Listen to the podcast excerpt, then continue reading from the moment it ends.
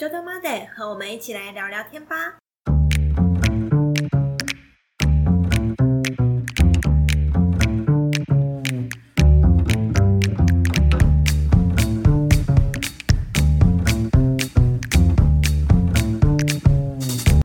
Hello，大家好，我是俗称酒鬼老板的炫，我是想要用甜点疗愈大家的泽琳达。欢迎回到酒道。今天我们要讲的主题是你喝过恐怖茶吗？这么久没有录音了，嗯，所以你卡了多久？我看了多久？ 刚刚 NG 了三次。 对，你是因为看到恐怖茶所以要 NG 吗？被吓到了吗？ 所以你刚刚喝了很多恐怖茶，对不对？对，不止刚刚在录音之前，我也喝过了各种市面上卖的恐怖茶。你是说从我们决定要讲这个主题开始，对，你就喝了很多恐怖茶？对对对。那所以心得是什么？新的是真正的恐怖茶，真的比较好喝。 会讲得太直白吗？真的恐怖茶。对，所以你现在在影射市面上的是，也没有啦，就是其实应该说自然发酵的恐怖茶跟市面上还是有所差别，但我就比较喜欢自然发酵的那一种。嗯，哦对好的。所以自然发酵的恐怖茶，你觉得很好喝？对。好，讲到恐怖茶，因为其实我们已经预告很久了，说我们要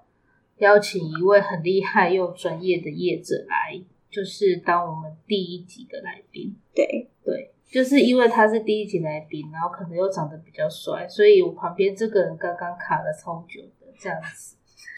是 你不一定是？要这样子透露出来吗？我也害羞。好啦，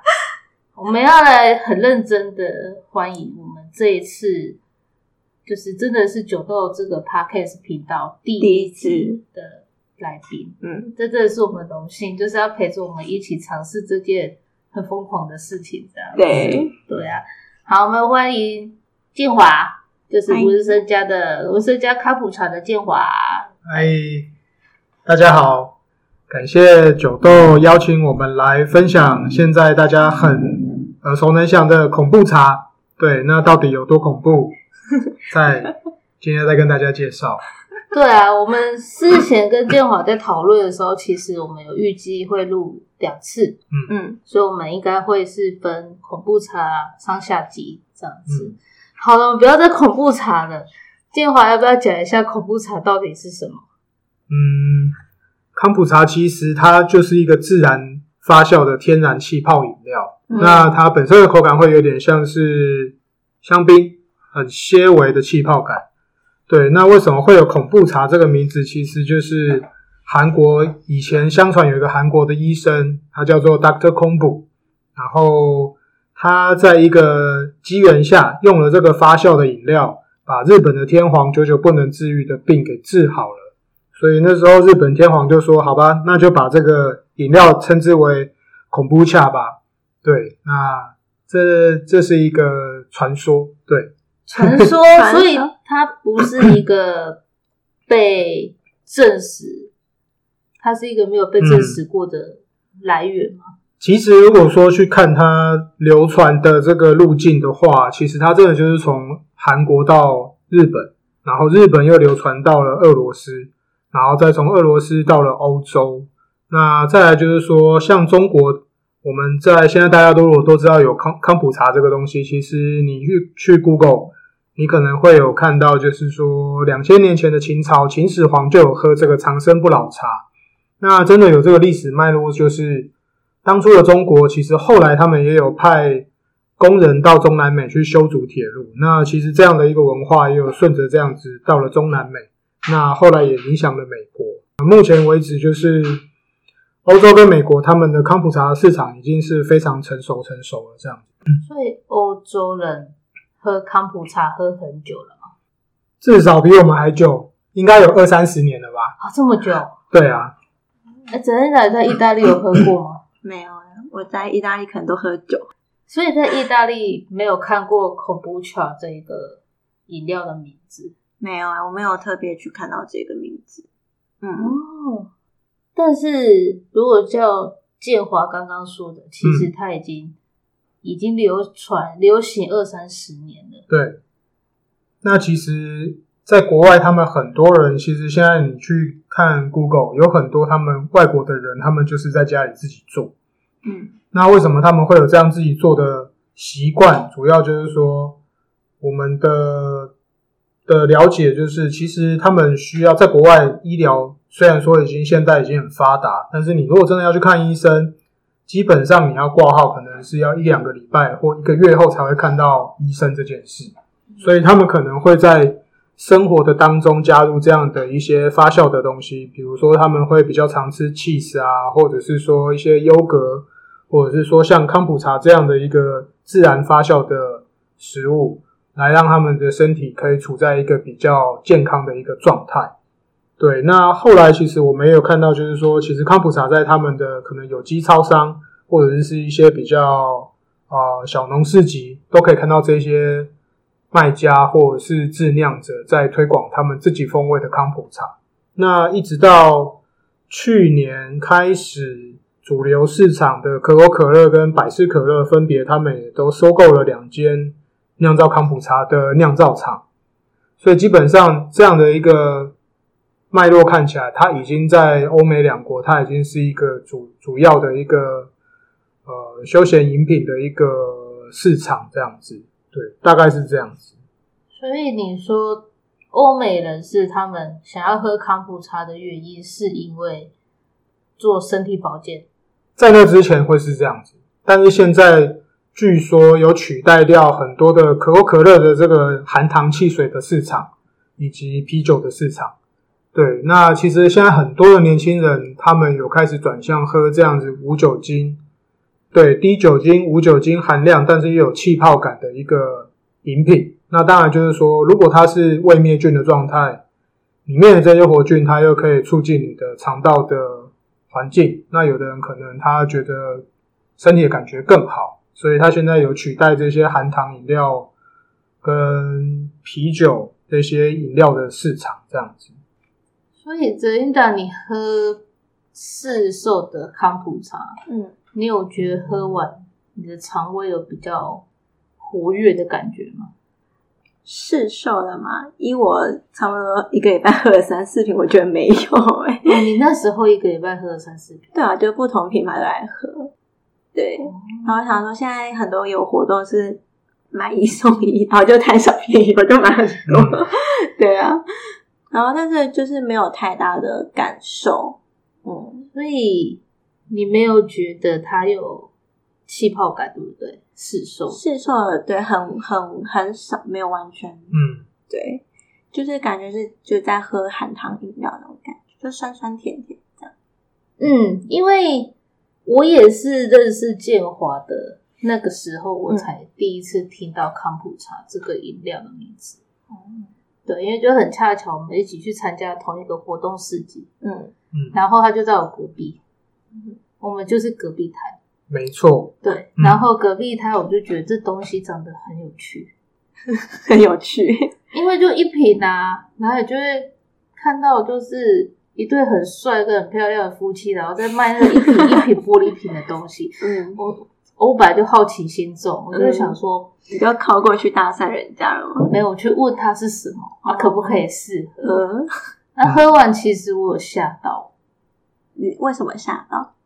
我吓到是第一个它的微气泡感，嗯，它是让不喝汽水的我也是能接受的。很难接受。嗯对，然后因为建华那时候其实就很热心，花了很多时间跟我介绍嗯什么是康普茶。嗯那我就觉得，哎、它还蛮天然的，嗯喝起来又很顺口。对，我们那那两天活动结束，不就带了两瓶还三瓶回家吧？嗯，我就开始喝，我就发现，哎、它单喝也可以，嗯它也可以加水稀释喝，加冰块稀释喝。那当然，我知道我们有很多咖啡业者会把它跟它去混在一起，就是做跟咖成啡混在一起对吗，变成咖啡的调味饮料、哦嗯，没生错，意类的。嗯嗯对那我就那时候就觉得，哎、这是一个很有趣的。它对我来说就是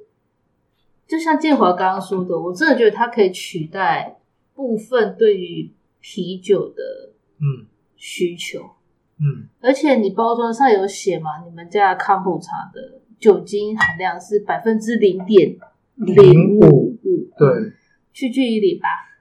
等于 零。对但是基于我们有去送检测，所以我们就如实的把我们的检测的资料都放上我们的包装，这样子那是我喝完应该不会被抓吧？基本上是不会。对，除非你的身体真的是没有办法接受有极微量酒精这件事。你可能可以喝这个，然后跟跟其他说你是喝这个， 对， 对啊，因为这个我被拦下来，所以你们有你们，所以你们对于你们来说，客人喝完他是可以合法的骑车、开车、骑脚踏车在路上，嗯，百分之百没问题。不会有酒驾的问题。嗯，不会。嗯因为我觉得这可能可以先帮大家问一下，嗯因为毕竟你有写标酒精标示，可能嗯他们会担心说，我、哦、会不会因为太好喝，我可能一口气喝了半罐，嗯造成酒驾的可能性这样子。那如果整天打你回去，如果被拦，你再告诉我 们好了。应该是不会啦。 对啊，你如果回去，被拦，然后来找我请款这样 子。对哎，那个今天的收据，谢谢。对啊，等下你如果喝一喝，因为你今天喝超多的、欸，对我今天喝蛮多的，就是比我就是在喝外面市售的喝的还要顺。但我刚刚一直很想问你一个问题，在你喝第一口康普茶的时候，你是惊艳还是惊吓？ 经验。是惊艳，我嗯我的经验是惊吓。我那时候喝第一口就说：“哇，这什么这什么东西怎么那么酸？”然后再喝第二口，然后这什么东西怎么这么甜？ 就是两口喝起来就想说，这到底是什么样的东西？融合度的问题吧。也许是，就是因为我是那时候是第一次开这种饮品来喝，然后但是就是我喝了各各家，然后再喝到真正自然发酵的时候，就发现原来可以有这么多差别差异存在。嗯嗯，那因为我后来有去上建华他们开的康普茶的课程酿造课程，哦，好酷哦！所以我就有抱了一桶所谓的红茶菇回来，嗯就是有点像是它的酵母基底溢回来，嗯所以它对我来说是惊喜。那嗯你说的那个味道，它不融合，应该是我觉得可是不是可以请建华稍微说明一嗯下，为什么自然发酵喝起来的酸跟甜它不会有分离感？可是如果今天是我我们今天在喝市售的康普茶，它会嗯像泽一达刚刚说的，就是看来第一口是惊吓，，对，就是酸是酸 对，甜是是甜，嗯，它为什么会是这么分离的状态？基本上如果说像你们喝 The Lin The The Linda 喝的市售的康普茶，其实他们大部分都是为了要大量的快速制成，他没有办法去透过时间好十几天，然后去得到这样子堆叠出来的风味。那通常其实说现在的现代科学食品学家很厉害，他们有办法去分离这些味道出来，再重新把它组合。但是如果说它在在组合的过程当中，它还是没有办法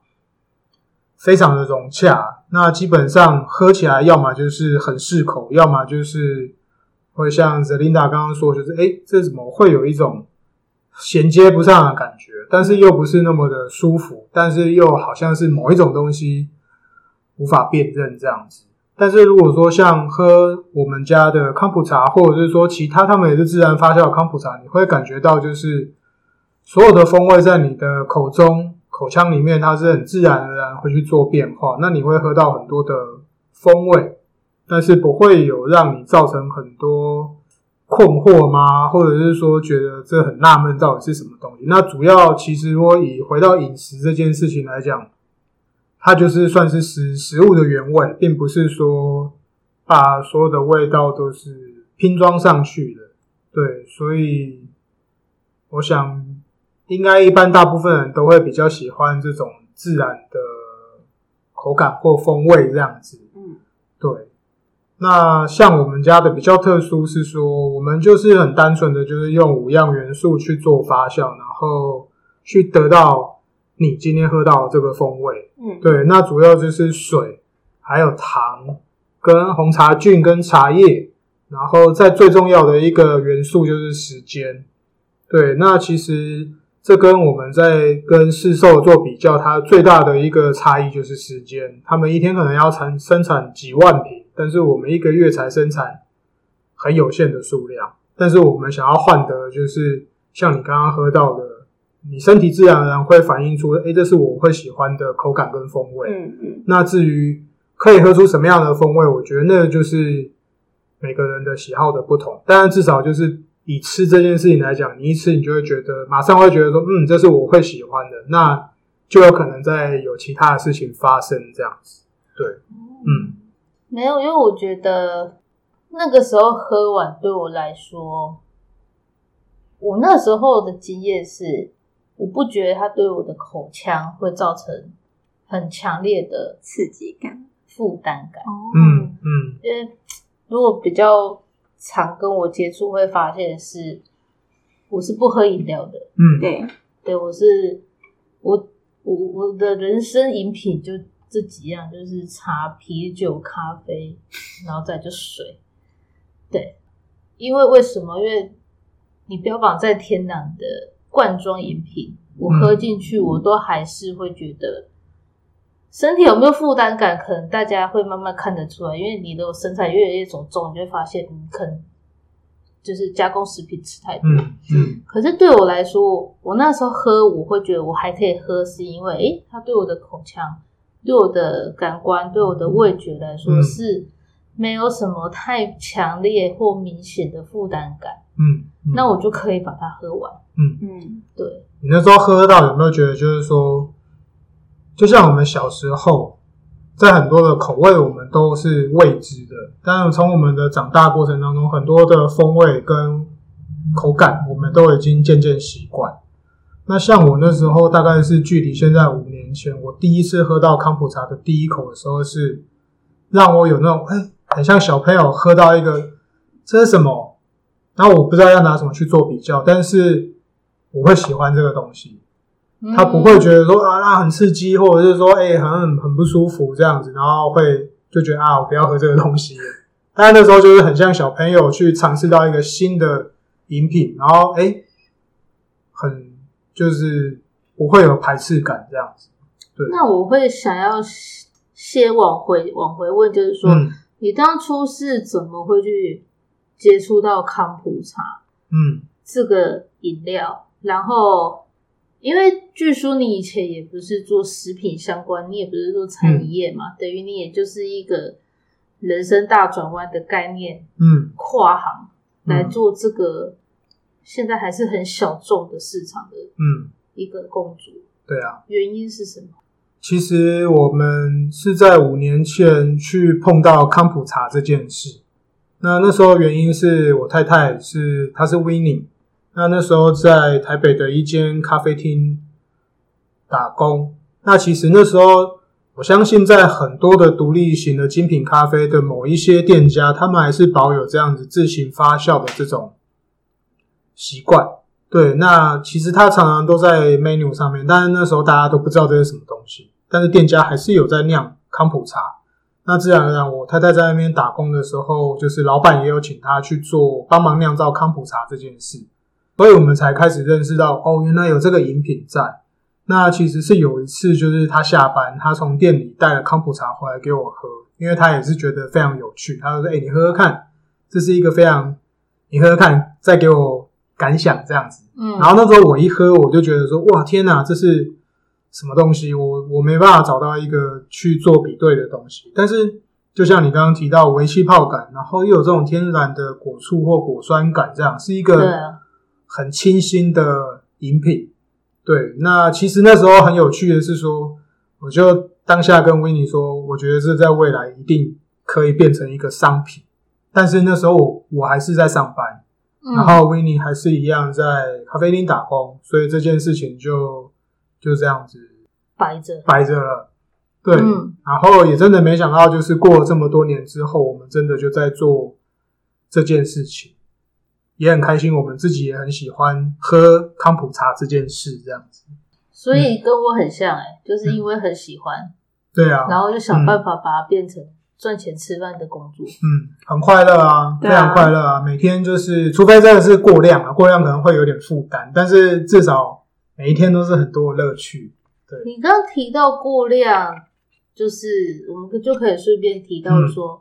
你刚刚在最前面有讲到康普茶的基本的，你们的制作基本的元素就只有就是、水就是水、糖、啊，茶叶，嗯然后一个发酵的基底液。嗯茶这个问题，我就会很想问说，那如果比如说茶有咖啡因嘛，嗯，那它如果它今天是有咖啡因摄取，或者是它会有过量的疑虑，嗯，那在喝康普茶这件事上，它也需要被注意吗？嗯，通常需要被注意的过量会有，就是说，因为像我们家的康普茶是一公升装的，嗯，如果说我也有客人一天就把一公升喝 完，对，但是他没什么事情发生。但是有的人他可能一天喝半罐，或者是再多一点，有可能你会上厕所会变得异常顺畅这样子。对，那所以它不能一天喝完吗？可以一天喝完啊。如果说我有呃十个这样一天喝完的客人，我觉得非常的好，哦，对，但真的很少见。对，那再来就是说，为什么它会有过量的问题是，凡是用发酵的，不管是饮品或是食物，它具有非常高的营养的价值在。嗯，它会跟我们喝一般的含糖饮料或者是喝碳酸饮料这件事情是完全不同的概念。那当身体去得到这些自然发酵的营养的时候，你的身体跟你的头脑，它其实是会被同时满足的。所以如果说你喝到超过一定的量，其实你的身体也会抗拒，就是说我不需要再补充这个东西，因为你已经满足了。那为什么喝一般的饮料你会无节制的喝？因为它基本上就是水或者是糖或者是 CO2，就是没有任何的，是对身体来讲没有任何的营养价值，但是你的欲望还是会不断的存在，所以会无节制的一直喝。那以自然发酵的东西来讲，如果说你真的去感受它，你会通常以我们自己每天喝，我一天大概最多喝三百 CC，我就已经觉得就足够了，不会说啊，我还想要再多喝一点，再多喝一点，因为我的身体已经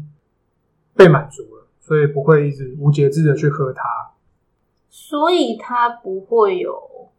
我们不太需要去担心说，因为它也是用茶去发酵的，嗯所以它不太会有啊，你刚刚提到那个咖啡因的事情嗯对啊，他不太需要去担心说会嗯不会因为今天，比如说整一大家可能他觉得太好喝，喝得太开心，嗯刚好如果又夏天的话，嗯，我觉得他喝掉一瓶很容易耶。欢迎成为我的 V V I P，我很需要这样的客户。那如果他一整天喝掉，他一天就喝掉一千梦嗯的康普茶，那他的咖啡因摄取量会不会有过量的问题啊？基本上是不会的。对，哦，因为呢，茶叶在制成的过程当中，它经过非常多道的手续。那再来就是说，在在制茶师他的制茶过程当中，其实他最主要要去除的是这些茶青上面自然产生的化学成化学物质。那在制茶的过程当中，一定要把这些化学物质给可能是转化，或者是用呃用他们一定的方式去让这些化学物质消失。那这样的茶其实喝下去对人体的产生的负担才会是最小的。通常大家会不敢喝茶，主要不会是因为咖啡因造成你的身体不适，通常都是茶到底有没有被做好这件事情才是重要的。如果说这些因素它都已经被撇除的时候，咖啡因基本上它会造成你的肠胃不适，或者是头痛，或者是睡不着的这个问题非常小。那再来就是说，茶叶经过制成茶干或者被发酵之后，我们再拿来做发酵这件事，咖啡因它自然而然一直被微生物在分解当中，嗯，所以基本上它里面的咖啡因就算有，它也是不断的在减少的状态当中。所以你要喝这个能够喝到睡不着，其实你可能要喝非常大量。但是又回归到一点是，你要喝到那么大量的时候，你的身体可能已经跟你说：“哦，我没办法再喝，我已经很满足了。”那举一个例子是，像我的父母亲他们年纪比较大，那都可能会比较有失眠的问题。嗯，那反而我的妈妈她自己也有在酿，我有教她怎么酿。那她喝了康普茶之后，反而她是比较好入眠的，她并没有因为喝康普茶而造成哦我很失眠等等。那好的是，她也本来要吃我不晓得要多少剂量的安眠药，但是至少她把这个有再减掉一些。那我觉得这整体来讲是一个对我来讲是一件很棒的事情。嗯，对，他说他会帮助睡眠，是因为它的发酵关系吧？发酵关系，然后再来就是说，我们也有客人反馈给我，就是因为其实肠胃如果说状态比较不好的人，其实他也会比较睡眠会有障碍。那我们也有客人就是说，他喝了之后，他觉得他可能胀气，或者是说肠胃的不舒服减少，也让他在晚上睡觉的时候是比较舒服的。对那，这样我就会很想再接着问是，康普茶它对于胃食道逆流的嗯。患者，或者是比如说那种胃壁偏薄、容易分泌过多胃酸的嗯人，他适合喝吗？还是他只能喝多少？因为我旁边就坐了一个胃食道 逆流，哎、你刚好可以测试一下。请问今天现在有不舒服吗？没有， 我觉得还蛮 还蛮顺的，还蛮其实顺的，哎，对，而且我觉得我的肠胃有在蠕动的那在种工它有在作用，是不是对对，因为我刚刚其实也想问这个问题，因为我很常就是晚上睡觉之后会想反呕，嗯对然后但是我刚刚喝完之后觉得好顺哦，对，嗯，就是我有时候喝水的时候也会想要呕呕出来那种感觉，但是我觉得喝康普茶没有让我有这种感觉，嗯，对，所以我刚刚喝超多，对，那那因为像泽连达，他有胃食道逆流的状况，嗯嗯对他其实严重到他要吃药看医生的。嗯嗯那有没有针对这样的状况，就是诶也许他适合喝，但是不要太过量。我觉得以食物这件事情来讨论的话，就是说所有的东西都适合食用或饮用。那像你的 Zelinda，你的身体现在是属于一个比较特殊的状况，那我们可以简单来讲，就是比较敏感的状况嗯。如果说这样的一个饮品或者是食物，你吃进去，其实可能不用十分钟，你的身体一定会给你一个反应，说你要不要继续吃它或喝它。那如果说像现在这个状况，你的身体没有给你任何的抗议，基本上那就没有什么问题。那我们常常也会有遇到，就是说，那糖尿病的患者到底可不可以喝？那我只能就是说，你们的身体都已经比较敏感了。如果说你真的喝下去，你真的当下感觉就是不行，那当然就是哦，不好意思，就算我说可以，你的身体也是说不可以啊。嗯所以还是要去依自己身体给你的反馈为主。对，那我有一个朋友，他也是胃食道逆流，然后他一开始喝康普茶的时候，其实他很害怕，嗯，因为里面有一个醋酸感。哦，那据他所形容，就是这醋酸感跟胃食道逆流那个胃酸正在上来的时候的气味有很一接点像近。，对，对，所以他一开始非常的害怕，但是他勇敢的去感受它之后，他发现是一个错觉，因为如果说真的醋酸就是胃酸在上来的时候，它可能会让你的身体会产生不舒服，或者是心脏等等的不舒服的痛感。但是他后来这样子体验之后，他觉得嗯是自己的错觉这样子，所以对，这也是另外一个案例没有事。那当然也有很多人在喝的过程当中，他可能就觉得说啊，不行不行不行，我觉得我的身体跟我说不能喝，我我觉得我会怎么样怎么样，那那那也 OK，嗯，对，就是大概是这样子啊。那其实现在 Google 上面有很多的资料，那其实可能都会有很多。呃好的或者是不好的，大家大家都可以去参考，然后还是回归到自己喝或吃这件事情上面，到底身体喜不喜欢？对对对，我觉得你刚刚讲的很多的观点跟想法，在于你好像因为康普茶一直在认识你自己，或者是去、嗯知自己的感受，对往嗯往往你自己内内部内心深处，或者是你的身体去观察。嗯，对呃，基本上它已经是我的生命了。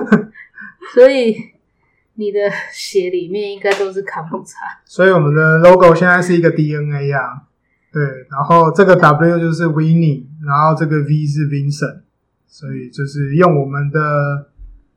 那那一生个悬命的精神，全那神那贯个注。长得很像八像无无极蟹大的那个那个符号是 DNA 的意思。 DNA 啊，或者是猫咪的眼睛，或者是无极限。对，那其实无极限其实也呼应到它，就是说，你看今天来你这边玩，那你拿出了一瓶一年前的康普茶，跟现在、嗯，嗯，它也真的是无极限，那还可以有可能可以再继续再放下去，它会得到什么样的东西？目前可能我不知道，不知道目前大家都不知道会发生什么事。对，但是只要我相信，只要它是保存在一个够稳定的环境，它有可能会是一个很很有趣的东西会发生。所以它可以嗯像酒一样放越久越沉越香。看你喜欢的口感。对啊，那主要就是说，它当初的被设定的那个那个样貌。如果说今天我是加了很多的水果或者是其他的香气，我觉得应该就没有办法，因为它到最后这些芳香的分子，它会一直被切切切切到非常极小。嗯那如果东西很复杂的时候，其实到最后它一直发酵跟转化出来的东西，它就会变得非常的复杂。嗯那到时候会不会很好喝？那就以这样推论，这样看起来是会很复杂的东西啊。嗯，没错。嗯对啊，因为我们我我们决定今天要录音的时候，我就有跟建华讲说，我有一瓶被我遗忘在冰箱里，嗯而，且有一年。对啊，嗯，对他听到他那时候，他觉得他就有吓一跳，他就说我是忘了喝还是故意的。我说其实老实说我是忘了，可是我们都会很好奇，嗯它喝起来口感会跟就是比较新鲜的感觉，嗯喝起来会差多少这样子。嗯，嗯不过今天喝下来，你整一岛我就很想问说，这两瓶对你来说差异性比较大，会是在哪个部分气泡感，气泡感、嗯，然后还有甜甜感，甜感？嗯，我觉得就有这个比较甜一点点，然后嗯它的气泡感也比较重一点。你是说摆超过一年的？哦对对对， 其嗯实那个甜感啊，上次我们有讨论过，就是其实它那个圆润的感觉，不尽然就是说里面本来添加进去的糖，嗯，因为里面就是说它有里面有极微量的酒精，以及里面的一些胶质等等。那透过一年的这样存放，其实可能是酯化反应或者是一些化学反应，反而让它整个口感会变得非常的饱满，它有然胶后非常的质浑哦，厚。茶叶里面会有胶质啊，啊茶叶有胶质哦，对啊，当然很极为量啦，当然不能以水果那些来比，但是以植物来讲，它也会有一定的极为量的胶质在这上面，哦，所以它是有可能会有这样的方式，这这些现象发生的。那我们是觉得说，喝起来很像就是，如果以不喝酒的角度来看，很像一个没有酒精的白酒，它很适合来搭配白肉啊、海鲜啊，或者是说像我们刚刚搭配一些比较口味比较重的， 小素鸡对，鸡排也都非常的适合，对不对？很搭哎、真的，刚刚就是一口鸡排，一口康普茶，就觉得罪恶感超少的。没错，等没一下错，那是那是骗自己的假象用的，是不是？没有，这不是假象，完全消除逆感，然后对对不对？罪身恶感体身体代谢加强，对不是哦，对啦，因为我我我们刚刚这样吃，就是刚好做这个测试嘛。嗯那因为我自己以前前阵子，但去年其实真的有喝掉两三瓶，嗯嗯那我知道量当然不多，不过就是它对我来说不是算是很很新鲜的饮料，嗯，所以我真的会比较好奇，你这样子又单喝，然后又喝一个新鲜的，又喝一个有年份的，嗯，然后你又搭餐吃，对，如果在你自己往后的话，贼打你会有兴趣把它抱回家，会当成你的胃的保健食品吗？我会耶，对，我会好奇啊，就是因为你加上你，我也有一些问题，嗯，对啊，因为因为我是一个不爱喝水的人，嗯对，哦然后我就觉得加这个酸酸甜甜会让我会愿意喝更多水，嗯，对，哦，嗯，而且它它不会让我喝水的时候有一种想反胃反吐的那种感觉，它会嗯反而会让我有一种很顺，然后就这样吞进去，嗯然后它在我口腔也不会有那种死甜死腻那种感觉，嗯我哦不会有死甜感啊，对啊，完全对啊不会。嗯但我有喝过有让我死甜感的，嗯，所以我有点、嗯就其实今天在喝的时候就有点害怕，久久挥之不去的梦魇。对。所以你会，所以你一直认知就是它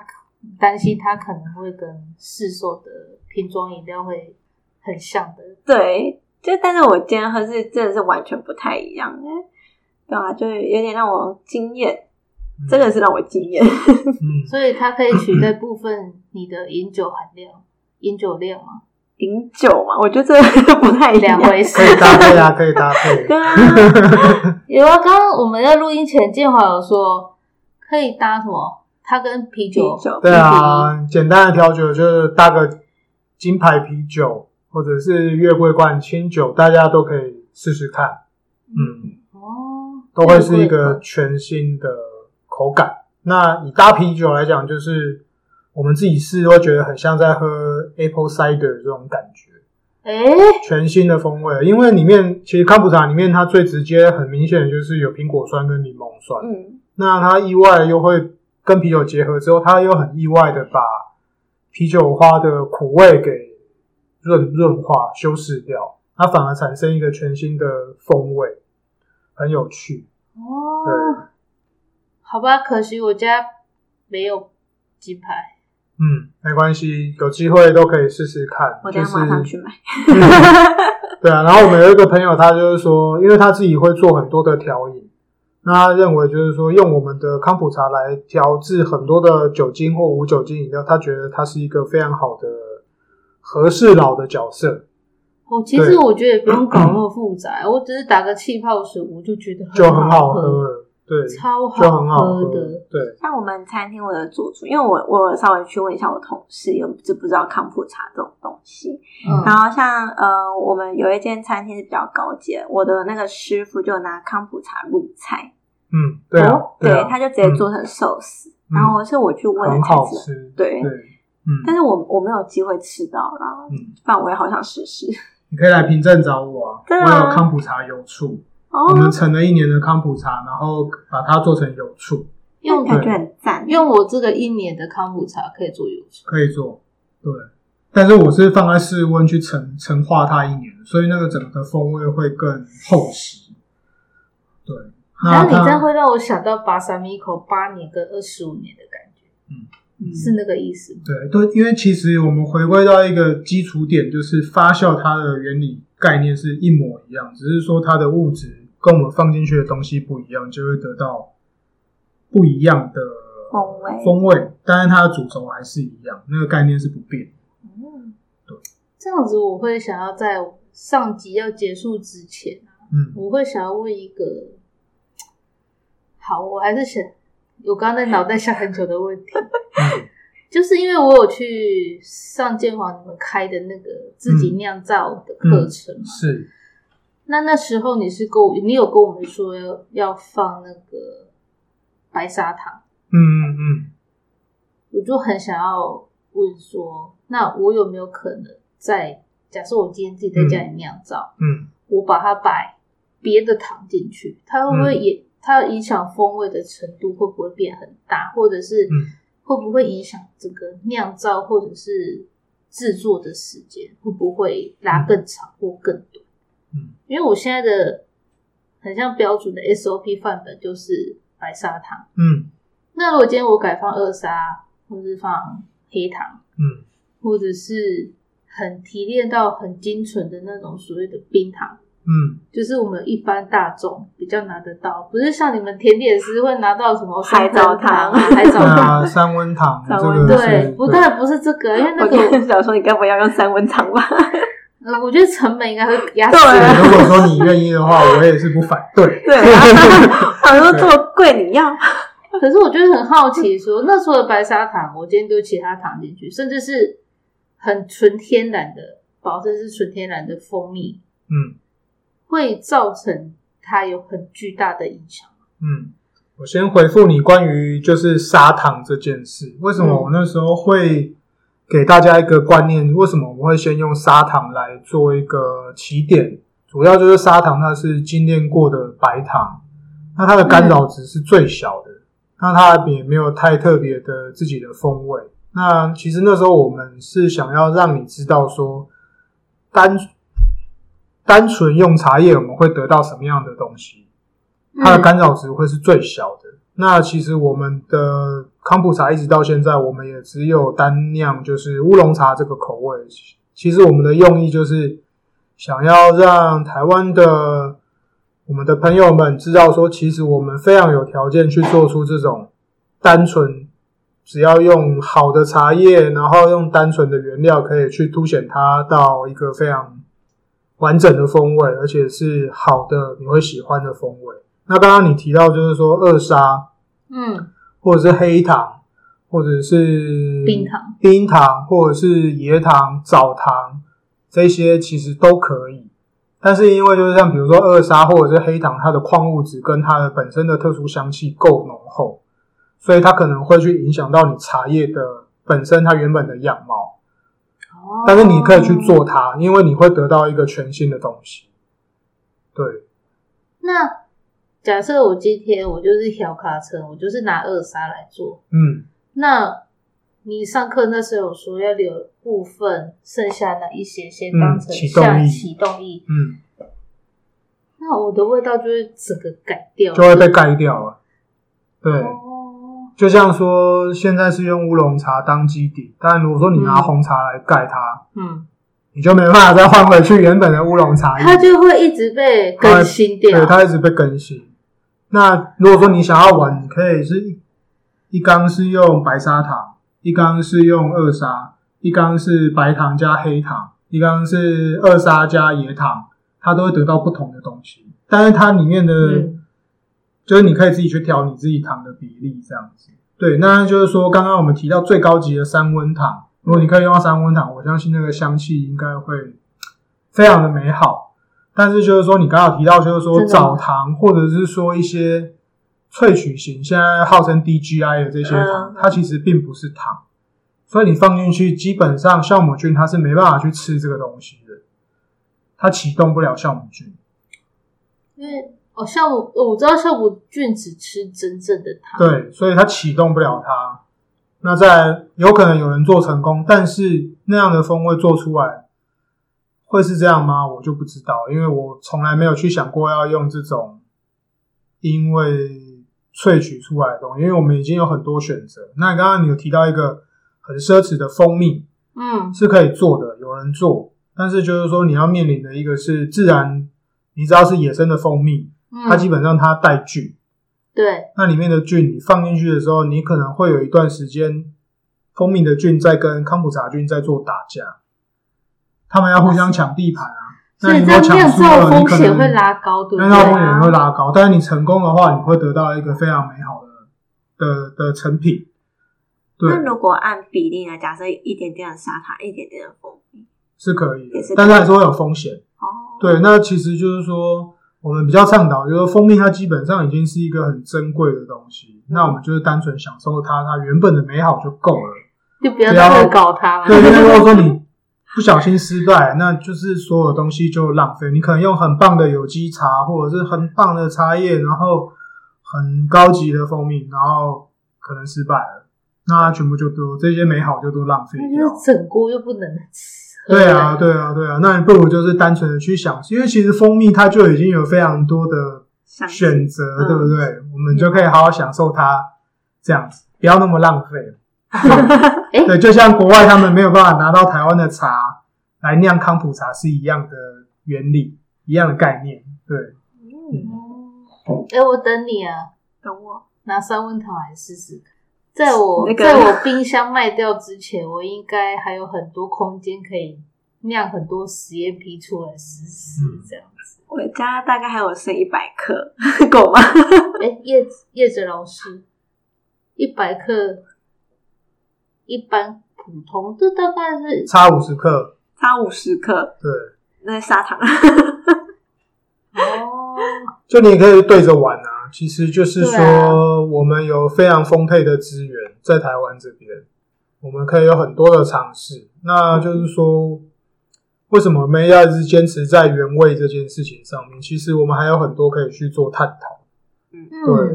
对了解。嗯嗯嗯，好哦，剩下的探讨我们下一集讲。嗯，那今天写到这里吗？对我们上集先到这里结束，大家下集见。拜拜，下拜次拜见。